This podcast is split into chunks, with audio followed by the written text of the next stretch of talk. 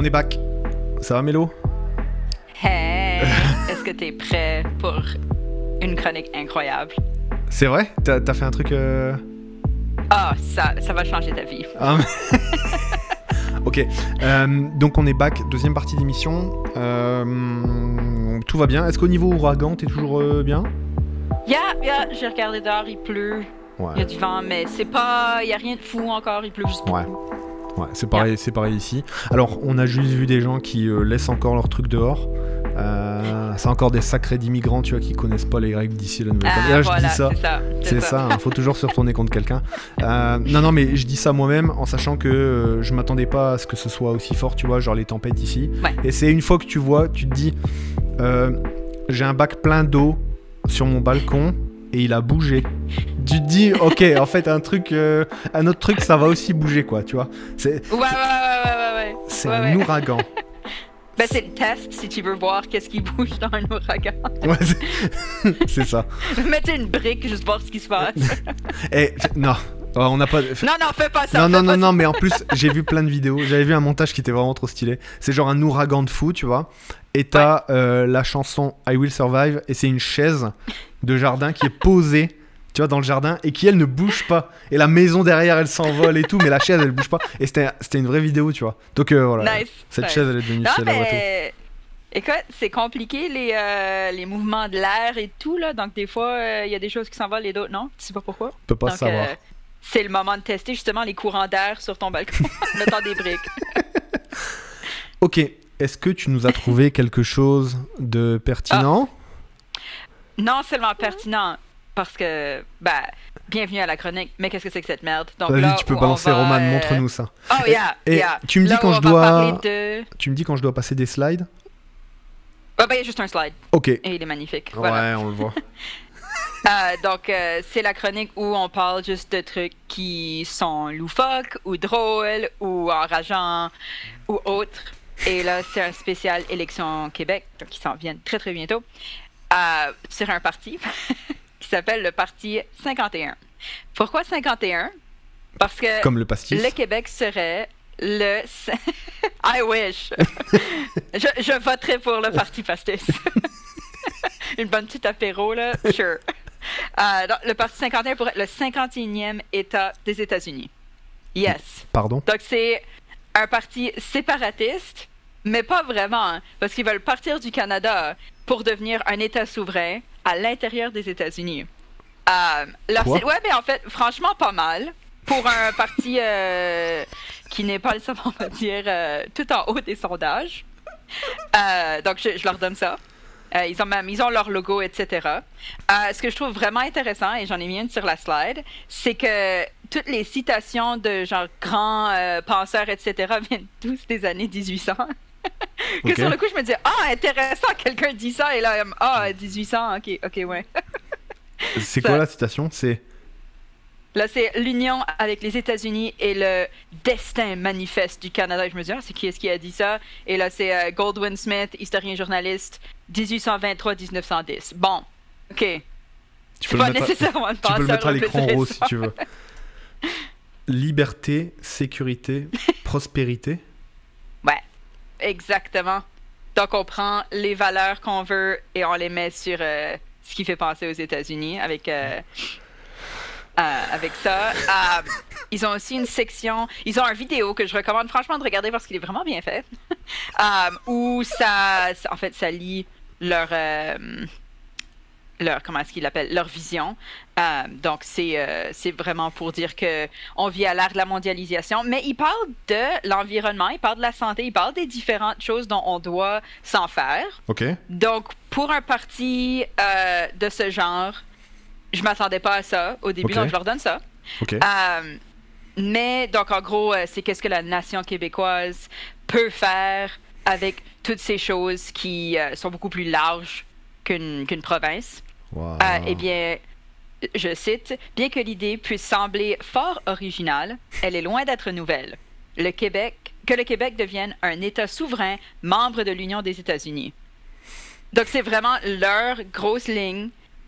c'est que le. Québec soit le 51e. Dans le FAQ, ça demande Ah, ben, euh, pourquoi les États-Unis plutôt que le Canada? Et ça, je trouve ça intéressant. Donc, en gros, où euh, le- les États-Unis sont beaucoup plus vendus que le Canada comme endroit euh, où tu peux avoir le droit de, de pratiquer toutes les religions, de, de, de- de descendance de whatever, toutes les ethnies, etc. Tout le monde est égal. Ok. Euh, que, I guess, dans la Constitution, oui, mais dans les faits, je sais pas si c'est si différent Canada-États-Unis. Euh, tu sais, en, en- en action. Ouais. Ils parlent d'un dollar plus fort. OK, oui, bon, je, leur donne ça. Euh, mais c'est vraiment aussi. C'est vraiment au niveau de prendre les idéologies américaines, mettre un tout petit peu de Canada, euh, Québec, et la devenir le 51e. Euh, une de mes questions préférées, c'est est-ce qu'il faudrait un nouveau drapeau ou un nouveau nom de pays Dans le FAQ, ils disent non, pas du tout. Euh, les États-Unis ont déjà changé leur drapeau plein de fois. Au début, c'était juste 13 colonies. Là, il y en aurait juste un de plus, euh, une étoile de plus. C'est pas grave. Tout va bien. Euh, on reste le Québec, mais à l'intérieur des États-Unis, c'est le FAQ est franchement fascinant. Ok. Euh, et une autre chose qu'ils disent que je trouve vraiment le fun, c'est euh, ils parlent donc de qu'est-ce qui va arriver à la langue francophone, la langue française. Qu'est-ce que- qu'est-ce qu'on va faire? Parce que là on est aux États-Unis. Les États-Unis, bon, c'est plus connu pour être anglophone, Ouais. même s'il y a plus de Et, gens qui et parlent hispano- espagnol. et mais- hispanophone, voilà.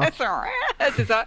Mais officiellement, les États-Unis n'ont pas de langue officielle dans leur documentation. Donc, euh, bien que tout soit en gros fait en anglais au niveau administratif, techniquement, il n'y a pas de langue officielle. Donc, le Québec, 51e État des États-Unis, hein, pourrait être bilingue ou francophone. Hey. Et, et attends, et en plus, ce serait trop cool parce que il y aurait du coup euh, nos amis cajuns en Louisiane qui seraient les Yes. francophones hors Québec des États-Unis. Et ça, ça devient fou. 100%. Ça, ça devient fou. Ok. Donc voilà, c'est. C'est le qu'est-ce que c'est que cette merde où je me dis, mais genre, il y a un gros mouvement séparatiste pour être une, une nation en tant que soi. Fine. Et là, on dit, non, non, non, non, non. Non, non, wow. Wow, wow, wow, wow. Moi, je veux aller avec les voisins. Je veux aller aux États-Unis. Euh, et je, je- je trouve ça vraiment intéressant Euh. C'est très libertarien comme Ok. idéologie dans beaucoup de choses qui sont dites du genre euh, ah mais chaque État a le droit de faire ce qu'il veut euh, on est on est libre d'avoir nos propres lois. Donc en fait t'as peur pour X trucs euh, ah est-ce qu'il va y avoir plus de euh, de fusils? Est-ce qu'il va y avoir plus de euh, ou est-ce qu'il va y avoir pas de droit pour euh, les, les couples homosexuels? Je sais pas des choses comme ça. Ouais. ils disent non ça c'est euh, ça ça fait partie de ce que nous on peut décider. Donc euh, entre guillemets, I guess, ils garderaient les droits qu'ils ont au Canada, mais sous les États-Unis. Ok. Yeah. Euh, Je sais pas quoi en penser, mais je. Alors, attends, j'ai quand même une question sur les, dro- les droits civiques et ce genre de choses. Du coup, ils resteraient un petit peu sur l'équilibre qu'ils ont maintenant? Ouais, ouais, ouais. Euh, un truc que j'ai trouvé drôle, c'est au niveau euh, de l'assurance euh, maladie. Je crois que c'est comme ça qu'il t'appelle. Ah oui, non, mais ça, parce euh, que ça, c'est une grosse différence quand même entre euh, actuellement. Canada, Québec et euh, États-Unis. Ouais, l'assurance maladie, ça n'a rien à voir. Et euh, la réponse est qu'est-ce qui, est-ce que l'on va perdre l'assurance maladie? Donc moi je dis ben oui. Euh, et la réponse est non. Il s'agit d'un programme québécois et rien n'empêche de le maintenir comme État américain. Donc en gros c'est vraiment toujours la même réponse. En tant qu'État on peut faire ce qu'on veut. Et euh, là il continue ah il y aura plus de choix euh, comparé à ce qu'on a maintenant blablabla. Puis je me dis ok ouais mais les choix ils coûtent vraiment cher. Donc euh, cool. Ok. Mais mais je, je recommande tellement d'aller sur le site web à n'importe qui qui écoute parce que c'est. Je, vais souvent sur des, des sites de parties un peu, euh, on va dire, dans, dans les marges de, de ce qui est populaire. Et vraiment, ils, ont, ils ont bien fait. Ils ont bien fait. Il n'y a, pas- y a pas trop leur politique en tant que soi de qu'est-ce qu'ils pousseraient, euh, qu'est-ce que c'est leur plateforme. Ouais. Mais euh, c'est ça, le FAQ répond quand même un peu à leur vision de certaines choses. Et encore une fois, c'est un des rares qui euh, parle de l'environnement un petit peu. Donc, je leur donne quand même ça. Mais c'est quand même de la merde. Donc, euh, voilà. Nice. C'est pour ça que c'est dans la toilette, dans, dans notre euh, magnifique visuel. je ne. Autant que je laisse tout le monde voter pour qui il veut, euh, je recommande pas de voter pour le parti 51, tristement. Ils, ils ont alors du coup maintenant ils ont des listes pour les élections à venir là? Enfin ils ont on Euh, peut. je je sais qu'ils sont actifs. Je sais pas où est-ce qu'ils sont actifs. Euh, il y a, il y a même, il, y a un email auquel on peut, euh, on peut écrire. Donc, si jamais il y a des euh, personnes qui dernière minute veulent représenter le parti 51, je, je vous recommande de leur écrire et de manifester votre intérêt. Je suis sûre qu'ils seraient très contents. Alors, on a une réaction de Kov Fefe qui nous dit Vive le Québec américain libre. Et c'est vrai. c'est vrai. Ce serait une euh, comment dire En fait, non, c'est pas vrai. Je pourrais. Je pourrais... mais, mais du coup, euh, du coup la, la, la, principale question, c'est est-ce que le parti 51 dans la toilette, ça fait comme le pastis 51 quand tu mets de l'eau Tu vois? C'est ça la ah, question. Ah, est-ce que ça devient jaune? Tu sais, est-ce que ça devient blanchâtre, machin? Je pense que c'est probablement très blanc, mais euh, autre que ça, je sais pas. ok, merci pour cette découverte. Euh, franchement, comme d'habitude, on apprend vraiment beaucoup grâce à toi. On, élargit nos horizons politiques, voilà. Eh, on, est, on est non partisan, alors euh, on peut aussi, ah, bah euh, on peut aussi aller voir du côté de ces choses-là. Voilà, voilà. Je donne des options. Merci Mélodie. Merci Mélodie de nous ouvrir nos horizons politiques. Alors en parlant d'horizons politiques, on va se clore la, la deuxième partie sur une petite discussion autour d'un personnage politique dont on a parlé un petit peu en début d'émission. Euh, c'est euh, bon, le nom de ce que j'ai mis. Bah, je, vais peut-être changer mes fleurs à un moment et ma table. J'ai fait, fait exprès de prendre un truc avec un visuel dégueu, tu vois, avec des fleurs et puis euh, les petits appareils photos qu'on voit que c'est pas une vraie image et tout. Le nom de la chronique, pour moi, ce sera Le fascisme à nos portes. On va pas en parler chaque semaine, mais tant que c'est à nos portes, autant en parler un petit peu. Euh, donc on a parlé en première partie notamment de la présence de euh, ben, clairement, clairement d'un mouvement néofasciste en Italie qui est en bonne posture ben, pour peut-être euh, être élu. Donc c'est sûrement ce qu'on verra, euh, ce qu'on verra euh, dimanche. Et ça nous rappelle mm. quand même des, super mauvais souvenirs, puisque comme je le disais en première partie d'émission, on avait il y a 100 ans l'ascension au pouvoir de Benito Mussolini. une ascension au pouvoir qui s'est faite ben, dans la, dans, clairement dans la, dans la violence. Donc pour ceux des plus jeunes qui ne connaîtraient pas... Oh, il s'est pas mis à jour mon truc. Attends, Roman, tu peux repasser sur nous deux. Oh non, sur Mélo, parce que Mélo, elle va ajouter un élément d'information sur je sais pas. Je mets juste à jour mon truc. Ça te dérange pas? Diapo. Oui, c'est bon. Yeah. Ça c'est Benito. Peut-être que tu le vois, tu le vois pas toi Mélo parce qu'on est en, on est un petit peu en setup euh, d'ouragan là, mais en gros c'est Benito face à la foule italienne euh, à Rome. Avec son beau chapeau. Avec son beau chapeau. Il faut que je dise un truc quand même, c'est que euh, à titre personnel, je suis euh, issu d'une d'une famille où j'ai euh, d'une part du côté de ma mère des, des enfin ma famille s'est vraiment révélée pendant la Seconde Guerre mondiale des deux côtés. du, côté de ma mère, c'est euh, on est chez des, chez des militants et des, euh, des résistants euh, du coup communistes, tu vois, de, qui ont du coup hmm. lutté contre les nazis en France et qui ont résisté. c'est pas mal ça, un petit peu la, la, structure à la tradition familiale, tu vois. Et de l'autre côté, en Italie, j'avais ma grand-mère qui elle était, eh bien, qui en gros elle soulignait pendant la Seconde Guerre mondiale, tu vois, le, le retour de l'économie forte de l'Italie avec Mussolini, ouais, ouais, ouais, avec le, retour de, ben, de ça un petit peu, tu vois, c'est-à-dire que ben, tous les gens avaient un emploi. Euh, ouais, ouais, ouais. Tous les, alors en plus, alors un truc qu'elle dit à chaque fois qui, bref, un truc qu'elle dit à chaque fois, c'est, oui, mais on s'occupait des enfants, tu vois. On s'occupait des enfants, c'est-à-dire que elle, par exemple, elle était, euh, elle travaillait dans une, une colonie pour euh, comment ça s'appelle cette maladie La tuberculose ou une autre maladie où en gros ils envoyaient les enfants en colonie pour bien se remettre tu vois, de, mm. certaines maladies. Donc, c'est-à-dire que tu avais des programmes sociaux qui avaient l'air un petit peu, tu vois, tentant. Quand tu sais que tes gamins ils vont pas ils vont pas bien, tu te dis bah l'État il met en place des centres de réhabilitation pour te permettre d'aller mieux. C'était des centres souvent à la montagne, donc ça permettait de respirer un air plus pur, blablabla. Tu vois, avais tous ces trucs un peu sociaux. Et quand tu analyses derrière un petit peu la politique de Mussolini dès 1922, c'était vraiment comment je crée des bons petits soldats si je veux mener une guerre, j'ai intérêt que mes soldats, ils aient ni la tuberculose, ils, soient en bonne santé, tu vois. Et donc, il y avait un petit peu derrière ça, euh, ben, le fait que ma grand-mère l'ait analysé comme étant, il y avait des jobs pour tout le monde, j'ai pu aider comme j'ai pu, j'étais cuisinière dans, euh, dans ce truc-là. Tu vois, il y a un côté un petit peu où tu as l'impression que c'était assez populaire comme. euh, Ouais, en, en tout ouais, cas, en tout cas, à l'époque, si t'as pas une analyse politique de ce que c'était vraiment le fascisme italien, bon bah tu peux te dire bon bah il y avait un- un- une sorte d'élan de, de, de l'économie, on faisait attention aux gens, il y avait des programmes sociaux, des programmes de santé et tout. Ouais, mais mais ouais, Mais mais c'est pas ça euh, au début, tu vois, Mussolini quand il arrive au pouvoir. Mussolini, c'est avant tout symbolisé un petit peu par les chemises noires qu'on peut voir euh, à l'écran notamment.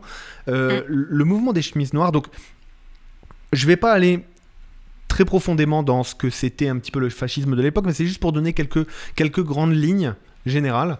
Euh, et la première des raisons, c'est parce que toi comme moi, on a un métier la semaine, et donc euh, j'aurais vraiment aimé faire une chronique vraiment forte là-dessus, mais je, je vais me concentrer sur quelques points, tu vois. En gros, ouais, ouais, ouais, c'est acceptable, ça va. en gros, il y a une réaction aux, Éta- euh, aux États-Unis. Il y a une réaction en Italie. L'Italie, c'est quand même un pays qui naît vraiment assez tard avec la forme qu'on connaît maintenant, tu vois. Mhm. C'est Garibaldi qui unit plein de petits royaumes d'Italie, un petit peu comme c'était un petit peu comme les Länder allemands. Mais il n'y avait pas de fédéralisme, tu vois, euh, comme, comme, on connaît, euh, comme on connaît maintenant. C'était vraiment plein de provinces qui se tapaient un petit peu dessus. Et surtout, euh, l'Italie avait toujours eu, entre le nord et le sud, toujours de... C'était vraiment tiraillé, tu vois. Par exemple, c'est un peu des comportements qu'on peut retrouver comme chez les Flamands et les Wallons en Belgique, où en gros, euh, il y en a qui pensent faire tout, puis d'autres qui profitent de la grandeur du pays et qui foutent rien, tu vois. C'est un peu la même chose qu'on avait en. Italie, avec euh, ce qu'on appelle le mezzogiorno, qui est vraiment la partie à partir du sud de l'Italie, qui est vraiment vue un petit peu par le nord, très productif et très industriel, comme étant les branleurs de l'Italie, tu vois. Ouais, Et donc- ouais, ouais, on est au soleil, on relaxe. euh, Exactement. Donc tu vois, par exemple, les, les Italiens du Sud étaient vraiment des sous-Italiens, tu vois. C'était pas vraiment... Euh, on n'était pas dans la notion d'empire romain de l'époque, tu vois. C'était pas du tout ça la logique de dire parce qu'on est italien, alors on est tous unis et blablabla. Non, non, c'est pas ça. À l'époque, tu as vraiment un nord très puissant à industrialiser, puis un sud. Et tu as notamment la Ligue lombarde, qui est, en gros, la Lombardie, c'est une partie au, au nord de l'Italie, qui est euh, Mhm. une ligue clairement anti, euh, anti-immigré, une ligue un peu euh, xénophobe, etc., etc., tu vois. Dans- et, et qui date de il y a plus longtemps, tu vois, qui date de la fin du Moyen Âge, mais qui s'est vraiment traduite.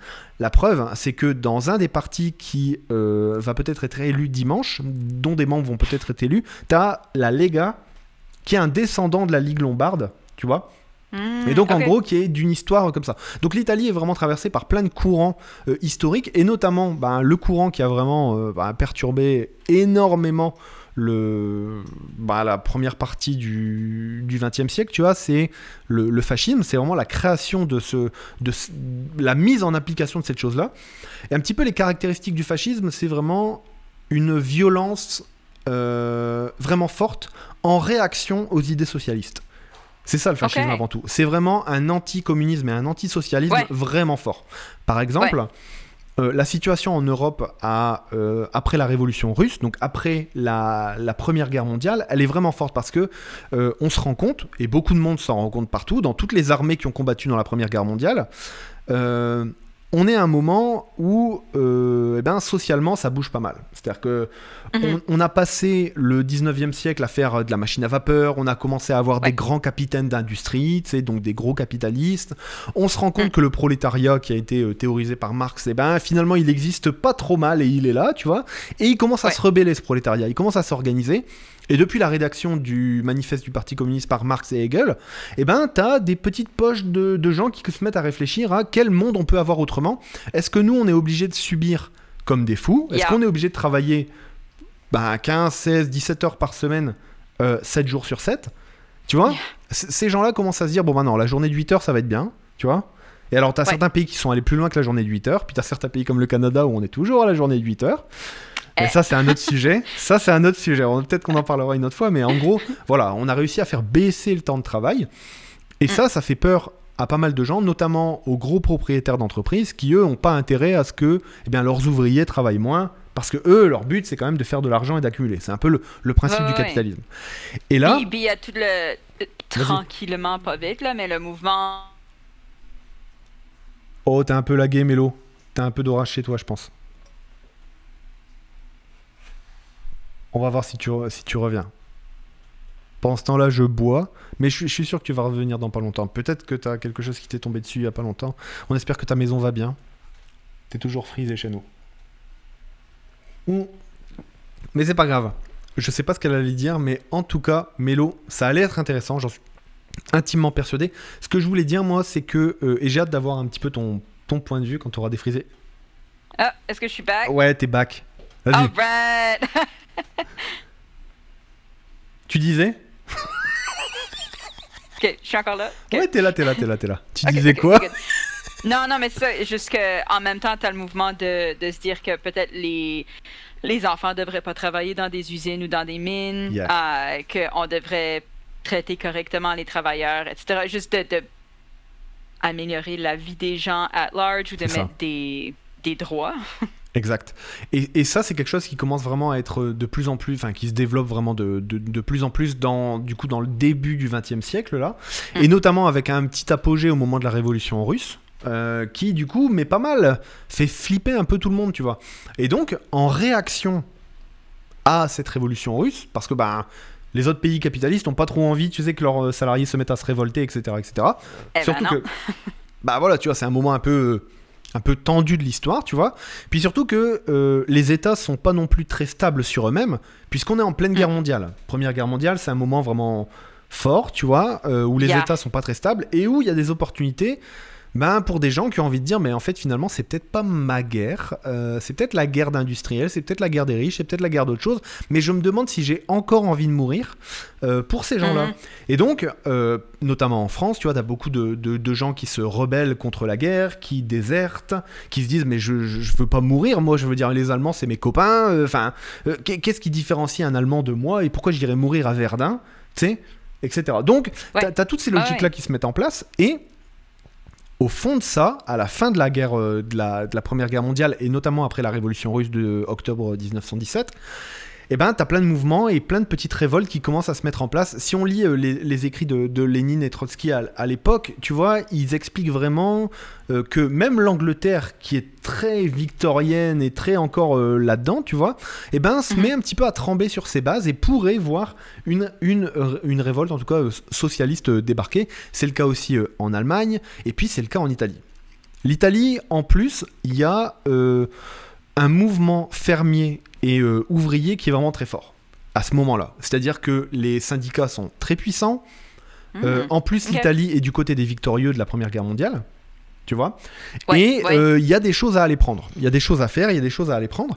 Et donc, euh, t'as quand même des gens qui sont pas trop d'accord avec ça, notamment les gros propriétaires. Et les gros propriétaires vont ouvrir la porte à des mouvements euh, dégueulasses, que ce soit euh, en 36, enfin en 33 avec, euh, avec Hitler en Allemagne, mais avant ça, t'as déjà Mussolini avec un mouvement qui va être vraiment fort pour les Italiens, c'est l'avènement des chemises noires. Mhm. Je pense que j'en ai... Non, j'en ai... Non, c'était... J'étais déjà allé plus loin. Mais en gros, c'est un, un mouvement avec des militants politiques qui étaient habillés de, de Mhm. chemises noires. Et eux n'avaient euh, aucun... euh, ils se sont un petit peu plus ou moins substitués euh, à l'armée, ils se sont substitués à la police et ils allaient faire régner la terreur dans toutes les villes qui étaient un petit peu, un petit peu socialistes. Et donc, tu as beaucoup de, de militants, bah, des travailleurs, tu vois, qui, qui eux voulaient améliorer leur- leurs conditions de travail et en gros se faisaient bastonner. Il y a eu des assassinats, il y a eu des choses sous couvert, tu vois. Et euh, Donc c'était vraiment une milice Ouais. qui, euh, ben, qui dictait un peu comment elle voulait que les choses se passent. Exactement. Et cette milice était vraiment basée sur des notions de, de violence et de, et de force. Et ça, c'est une des principales caractéristiques du fascisme, c'est euh, le retour à l'état de nature. C'est-à-dire que euh, mon groupe racial, donc là en l'oc- en l'occurrence les Italiens de souche, tu vois, Mhm. euh, devrait continuer à dominer l'Italie et non pas euh, se laisser internationaliser par les socialistes ou les communistes qui ont fait le travail euh, en Russie pour reprendre le pouvoir, tu vois. Et donc, face, à, ça- à- face à ça, il faut avoir une, une, une- une révolte violente parce que faut pas oublier qu'une cho- une chose, c'est qu'avec les syndicats et avec les, comment dire, les collectifs d'entreprise, les ouvriers sont pas mal bien organisés.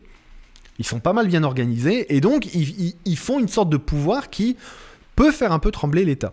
Euh, à l'époque, c'est, il me semble, le. Je, je veux pas dire de bêtises, je vais vérifier cette information, mais il me semble que c'est le roi euh, italien de l'époque qui, à un moment, reconnaissant la fragilité de l'Italie entre eh ben, des, euh, des partis qui sont euh, réformistes, donc de gauche molle, on va dire, tu vois, gauche molle, Mm.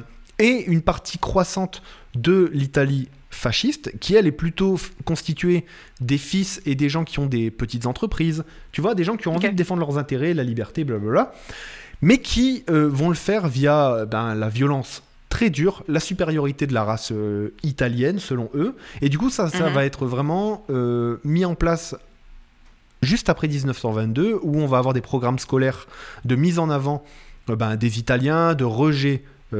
Alors, t'avais un petit peu de rejet des Juifs, mais pas énorme au début. C'est pas, Ouais, c'est ouais, pas ouais. un ennemi de l'intérieur, tu vois, pour Mussolini les Juifs.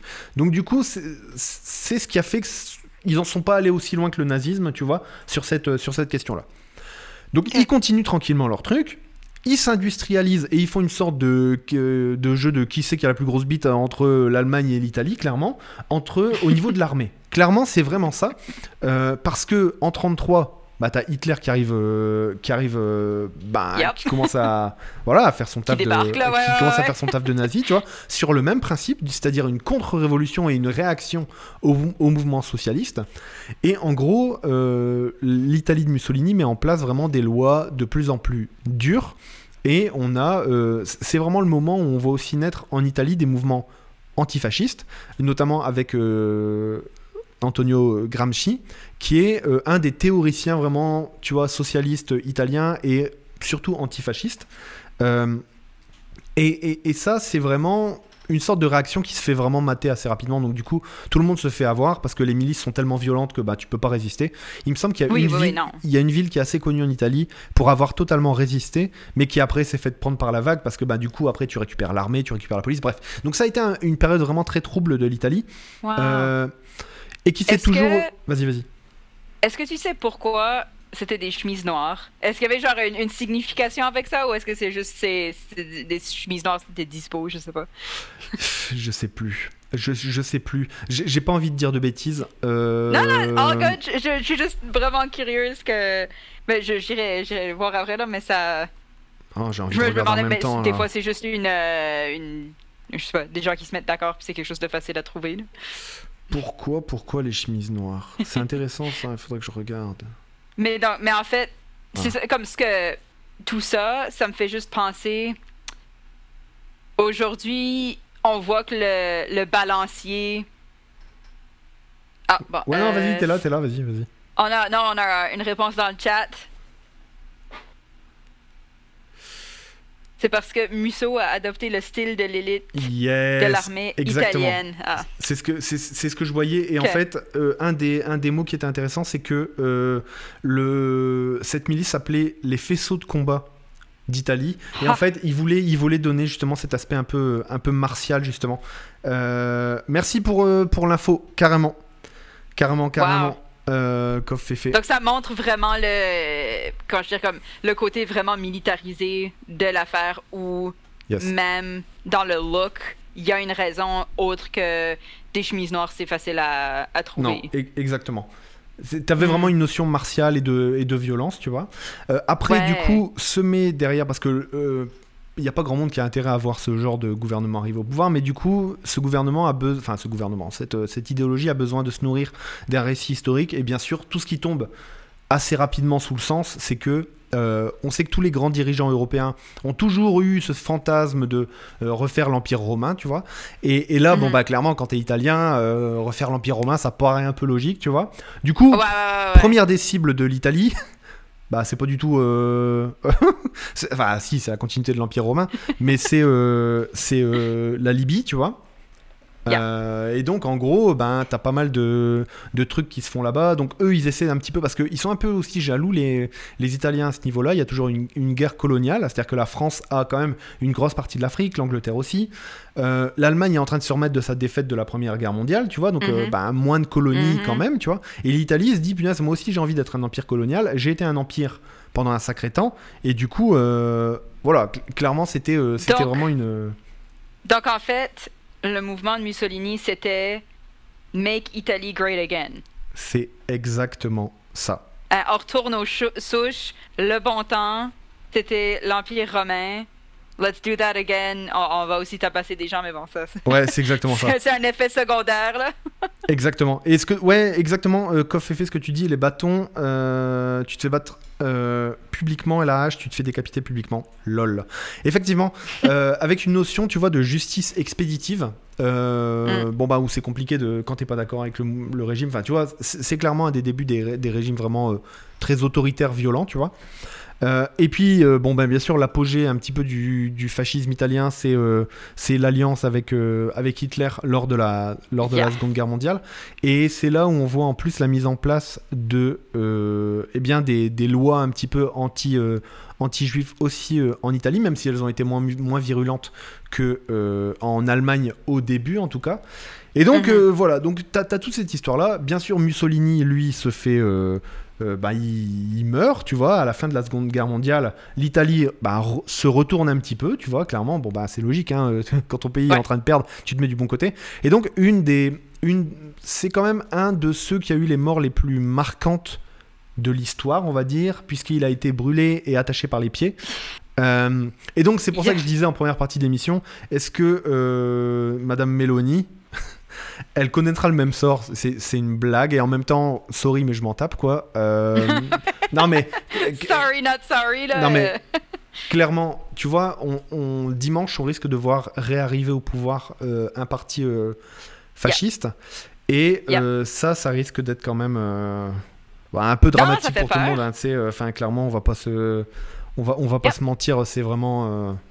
C'est vraiment compliqué, mais voilà, je voulais, je voulais parler un petit peu du, de ça parce que euh, une des choses qu'on voit dans nos sociétés modernes, c'est un retour peut-être à l'essentialisme de la violence, tu vois, et à la remise en Mhm. avant aussi du côté naturel, tu vois, de l'homme, comme s'il y avait des races supérieures, ouais, comme s'il ouais. y avait euh, ces choses-là.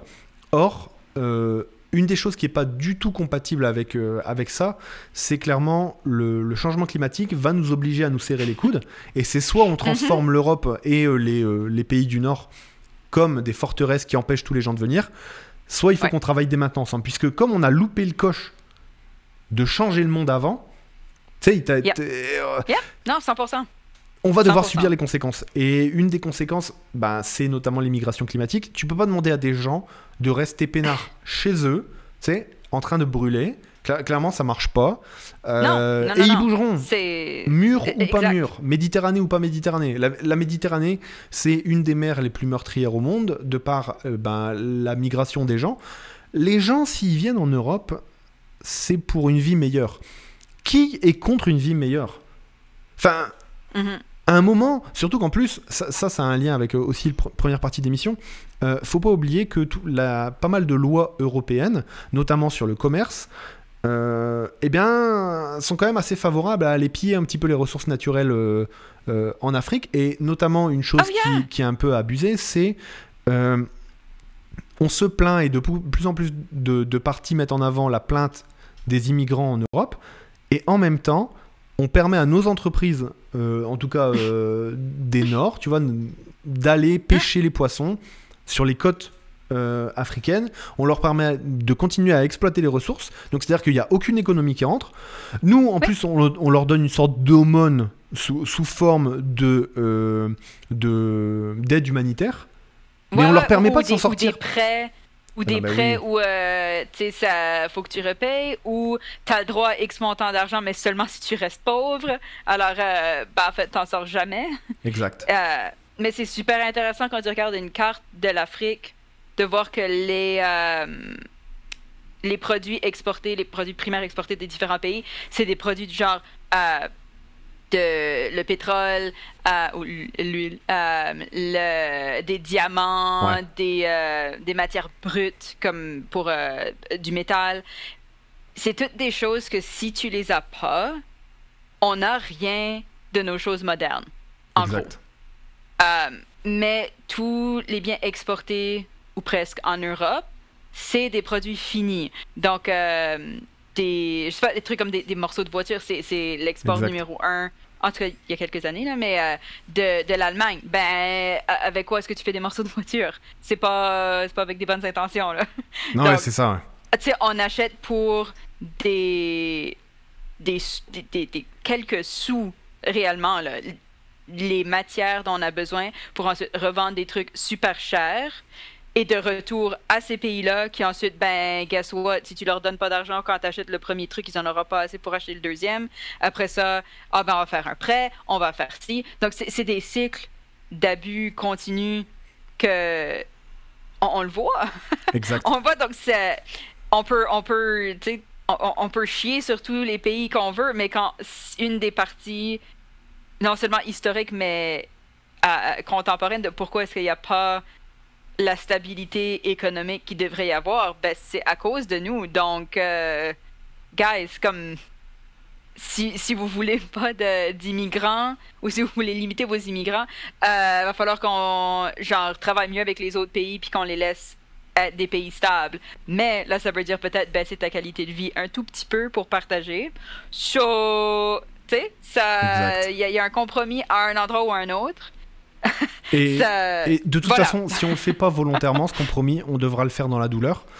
ah, mais euh, absolument. Et, absolument. Et ça, c'est une chance qu'on a, en tout cas en tant que, en tant que francophone, c'est qu'on a peut-être encore une porte ouverte pour pouvoir préparer et changer le truc. Après, on va le répéter encore une fois, c'est facile quand tu es euh, planqué en Amérique du Nord ou planqué en Europe de dire ah bah des bonnes volontés il en faut partout. Euh, il va falloir qu'on se serre la ceinture pour faire autrement et, et c'est là où c'est plutôt tu vois c'est là où c'est plus euh, c'est plus compliqué. Quand tu sais que par exemple tout à l'heure je regardais alors ça je vous conseille de suivre il y a un compte Instagram qui s'appelle l'avion de Bernard qui ça c'est stylé vraiment. Euh, donc toutes les données des vols des, avions sont toujours publiques, c'est-à-dire qu'un avion dès qu'il décolle, il est enregistré. C'est un peu comme un pavillon pour un, pour un bateau. Euh, et donc tu peux le suivre un petit peu à la trace, avec euh, par exemple Flight Radar 24 qui te permet de suivre à la trace tous les avions dans le monde. Et donc, donc le compte L'avion de Bernard avait en gros suivi l'avion de Bernard Arnault, qui est l'homme le plus riche de France, et qui analysait un petit peu quels étaient ses déplacements, non pas pour le fliquer, même s'il y avait un peu mm. de ça, on va pas se mentir. Euh, mais c'était surtout pour calculer son empreinte environnementale à lui, euh, personnellement. En sachant que euh, ce qu'on a, ce que la plupart des pays ont signé en. comment elle s'appelait? La COP avec la ou la France. la COP 21 C'était la COP 21. Ouais, ou l'accord de Paris Oui, l'accord de Paris. Donc, que en gros, l'accord de Paris, c'était euh, on va rester sous les 2 degrés. Bah, c'était 1,5 hein, déjà, clairement, dans l'accord de Paris, il me semble. Bref, en 2100. Et euh, là, on s'approche plus des 2 degrés. Donc, du coup, tout le monde se, se met en disant voilà, les 2 degrés, c'est notre objectif de réchauffement climatique en 2100. Euh, si tu respectes ça, ça veut dire que jusqu'à la fin du siècle, chaque humain a le droit d'émettre 2 tonnes de CO2 par an.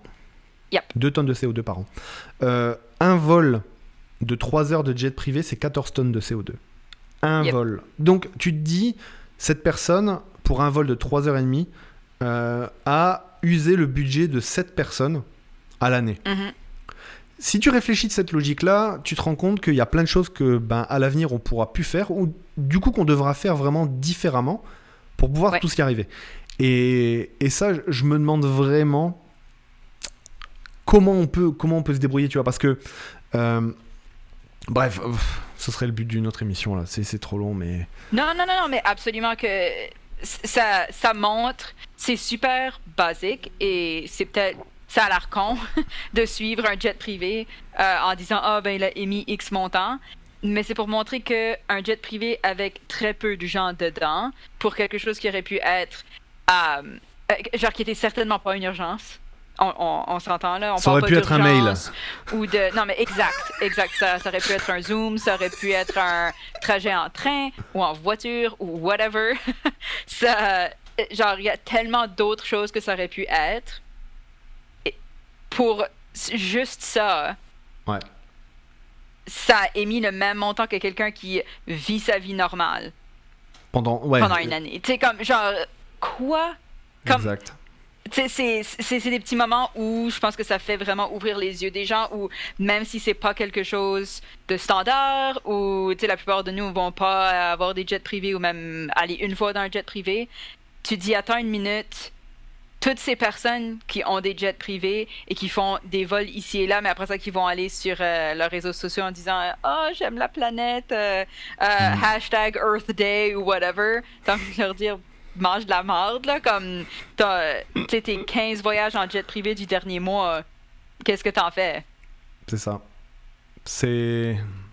Ça va être chaud, hein. Yep, littéralement. Ça va être carrément compliqué. Et puis surtout que c'est les pays pauvres qui vont, qui vont en prendre ben, plein la tronche euh, d'abord. Et ils le prennent déjà, tu vois.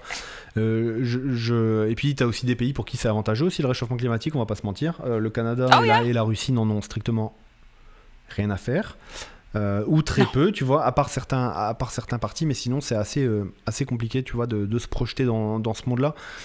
Puis en plus, il y a un côté un peu chelou, c'est qu'en 2100, on sera plus là, tu vois. Enfin, je dis Non, ça, mais c'est je, ça. je dis ça pour moi, mais là, il y a Romane à la régie, tu vois, qui sera sûrement encore là. Elle aura 95 ans. 95 ans. Yes. Elle sera encore là. Elle sera peut-être Yeah. desséchée, tu vois, d'ici là, mais parce qu'il fera chaud, mais. Sorry, Roman. Non, mais cla- cl- clairement, tu vois, euh, il y a aussi le fait que le, le temps. Ça aussi, ça, ça aussi c'est un sujet d'émission, hein, mais le temps est vraiment en train de jouer contre nous dans le sens où euh, la Terre est tellement est tellement vieille, c'est des échelles de temps que nous, en tant qu'humains, bah, c'est compliqué de voir, tu vois. Euh, L'espérance Mhm. de vie d'un- d'un humain, d'un pays, euh, bah, appelons-le développé, etc., on est allé autour de 80 ans. Et c'est pas vrai pour toutes les classes sociales, puisque les pauvres meurent plus tôt Ouais. que, que les riches, tu vois. Mais en gros, on est, on est autour de 80 ans en moyenne de tous, les, de tous les pays, un peu plus, tu vois. Plus chez les femmes que chez les hommes, d'ailleurs. Mhm. Euh, peut-être que c'est lié à la consommation de viande rouge, peut-être, mais je ne sais Peut-être. pas. Peut-être, je ne sais pas. ça, c'est un autre sujet. Ah, c'est un autre sujet, mais on en reparlera une autre fois. Mais du coup, euh, ce que je veux dire, c'est que euh, c'est dur pour des humains de se dire je dois faire des choix maintenant sur ma vie de maintenant, alors que euh, d'autres gens ont fait pas les choix, tu vois, genre en gros. Ouais. Et, et- et c'est pour ça qu'il y a une opposition. Des fois, tu vois, je sais que j'ai eu des discussions avec des copains euh, sur ma virulence vis-à-vis des boomers. Genre en gros, comme si Mhm. je les opposais. Tu vois, et, euh, et pour certains, et, et je pense qu'il y a un fond de ça. Je, je sais pas quoi en penser. Il faut que je réfléchisse et que je lise plus sur ça. Mais par exemple, y a-t-il, au-delà de la lutte des classes, une lutte des âges? Tu vois, genre en gros, est-ce que Ouais, la ouais, ouais. jeunesse et les moins jeunes ont les mêmes intérêts? Ben, par, défi- par définition, non, tu vois. Tu, Non, c'est ça. tu, tu vois pas l'avenir de, la de la même manière. Et du coup, c'est d'autant plus dur de prendre des critiques et des remarques de la part de, de personnes plus âgées euh, Ouais. sur l'environnement ou sur, sur le mode de vie ou sur ce qu'il faudrait faire ou ce qu'il faudrait pas faire, alors que eux ont profité d'un monde post-seconde guerre mondiale en croissance. En croissance. C'est-à-dire que tu as acheté ta maison 10 000 piastres. Oui, oui, oui. 20 000 Ouais, piastres, ouais. 30 000 piastres. Aujourd'hui, combien ça vaut? Et puis, on voit les jokes. Hein. T'as, plein, t'as, t'as pas mal de boomers qui te disent Oui, mais du coup, euh, t'es ton café que t'achètes une fois par jour, ben l'achète plus, tu vois. Avec ça, tu pourras t'acheter Ouais, une maison. ouais, Ou bien, euh, Sure. t'as l'occasion de prendre le plat le moins cher, prends la salade, prends pas le toast avocado. Parce qu'il vaut plus cher, tu vois. ça. En gros, euh, ils te font croire que c'est plein de petits choix très personnels ou très ponctuels qui vont faire que ben t'as pas pu mener le même niveau de vie que eux et que t'as pas de maison maintenant. Non, c'est ça. Et on s'entend que les choses qui disent sure, si tu fais des économies ici et là, tu pourras peut-être t'acheter un truc. Euh, je sais pas, t'as sauvé 500 pièces, fais-toi un gros tatouage, je sais pas. Mais ce 500 dollars là, c'est sur plusieurs années, sur plusieurs années sauver, sauver 500 dollars. Je m'excuse, ça t'achète pas une maison, Exact. right? exact. Donc euh, c'est à chaque fois que je parle avec ça des gens de différentes générations, je, je me dis ok oui, les boomers c'est aussi eux qui ont je leur donne comme le côté où ça fait partie de ceux qui ont beaucoup euh, poussé pour des luttes sociales euh, dont nous on peut profiter. euh, donc, je sais pas, comme les, les- les droits des femmes au travail, Ouais. etc. Il y, a- il y a beaucoup de choses qui sont améliorées dans les, les 30 dernières années Carrément. auxquels on pense pas. Um, donc, tu sais, je leur donne ça, je, je leur donne les choses qu'ils ont fait, mais au niveau de vie de tous les jours, c'est pas du tout la même chose. Et surtout, quand tu penses qu'est-ce que je vais faire dans 10 ans, hein, c'est plus une question que tu peux vraiment te poser. Tu peux dire ah je veux être, euh, je veux avoir ma propre entreprise et euh, ouvrir mon, mon magasin. Je sais pas. Fine. Tu peux avoir ce but-là, mais tu n'as aucune idée à quoi va ressembler l'économie. Est-ce que tu vas même pouvoir le faire en physique si tu le veux vraiment? Est-ce qu'il y aura de la place? Est-ce qu'il y aura des gens qui vont encore pouvoir en Ouais. acheter? Etc.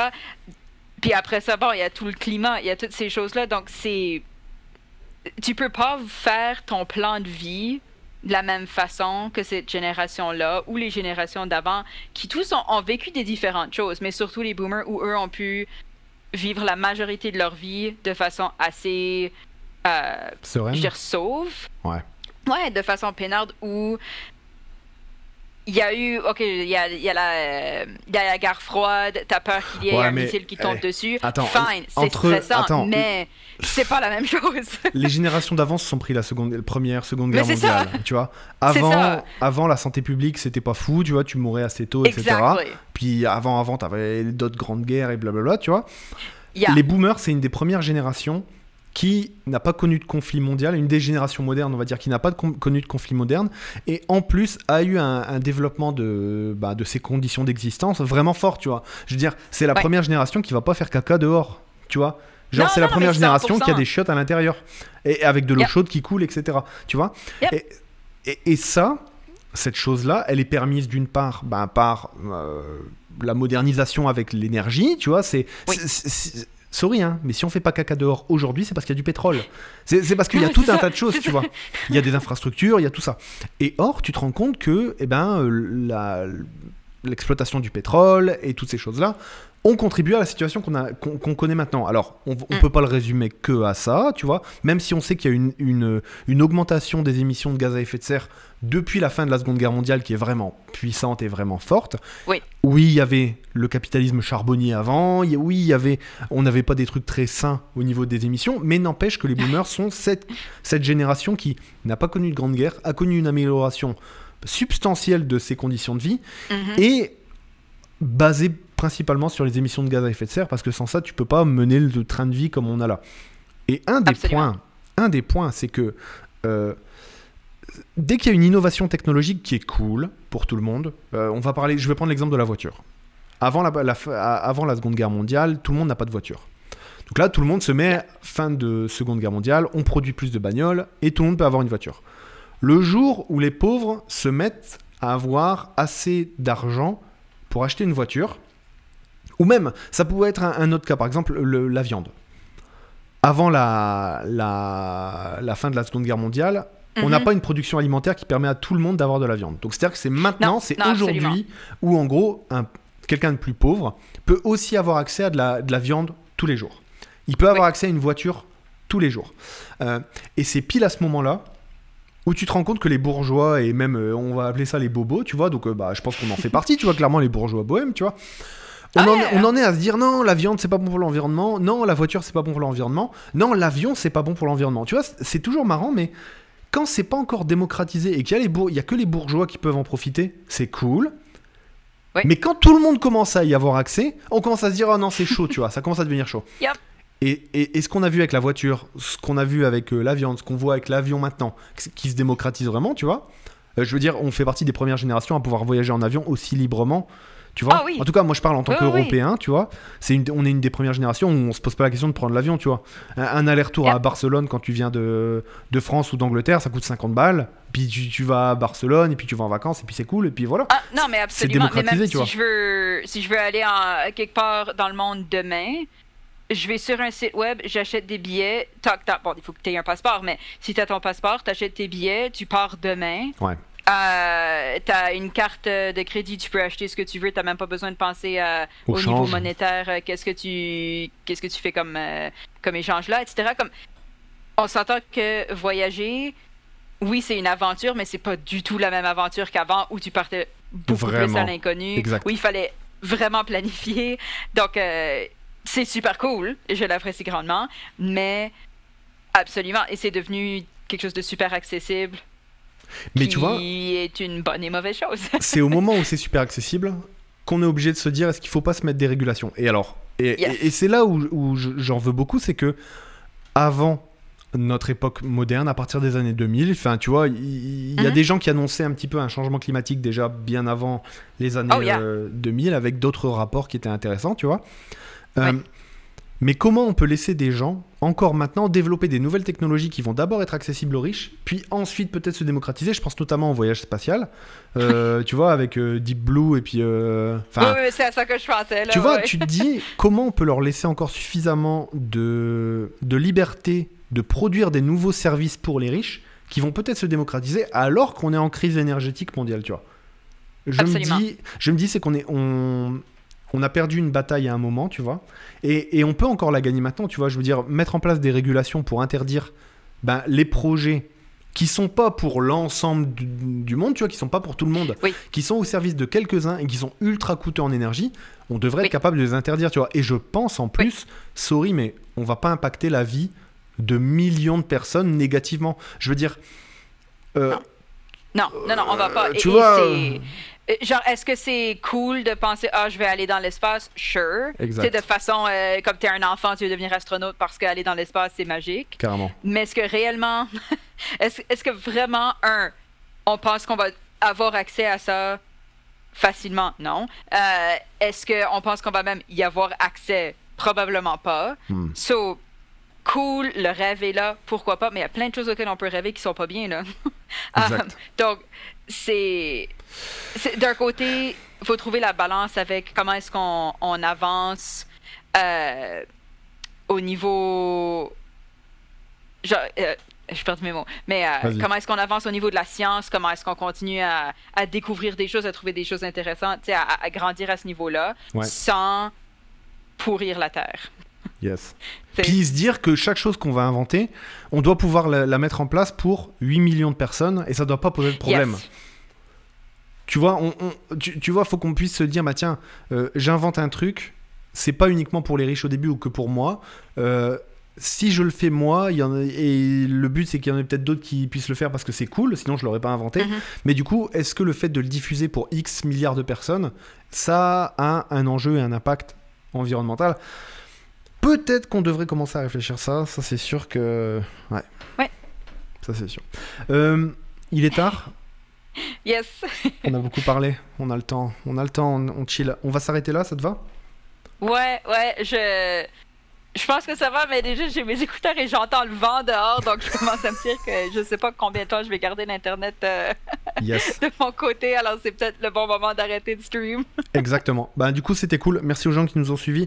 Euh, Yes. Et Adèle euh, GP qui nous dit effectivement personne n'aura accès à part les milliardaires pour le voyage dans l'espace. Yep. Oui. Du coup c'est peut-être le moment d'arrêter de pas le faire ou de le Mm. réserver à des gens qui font de la science ou à des gens qui font de la recherche ou mais en tout cas le tourisme spatial c'est peut-être pas la meilleure chose à faire aujourd'hui ça c'est presque euh, presque une certitude on va s'arrêter là ce soir Euh, merci beaucoup Mélo dans notre euh, tu n'étais pas une, une chaise tu, n'étais pas non. uniquement une chaise aujourd'hui T'avais, euh, Pas uniquement, pas uniquement. Mais et, regarde, il y a plusieurs utilités à mon, mon poste aujourd'hui. Yes. Euh, bah du coup, euh, voilà, on se retrouve euh, la semaine pro. Yes. Et on Bon espère que ouragan. nos- Ouais, bon ouragan tout le monde. Et puis tous les gens qui vivent pas un ouragan partout autour du monde, bah bonne soirée. Pas bonne fin de semaine, ouais. Et puis on se retrouve vendredi prochain. Salut.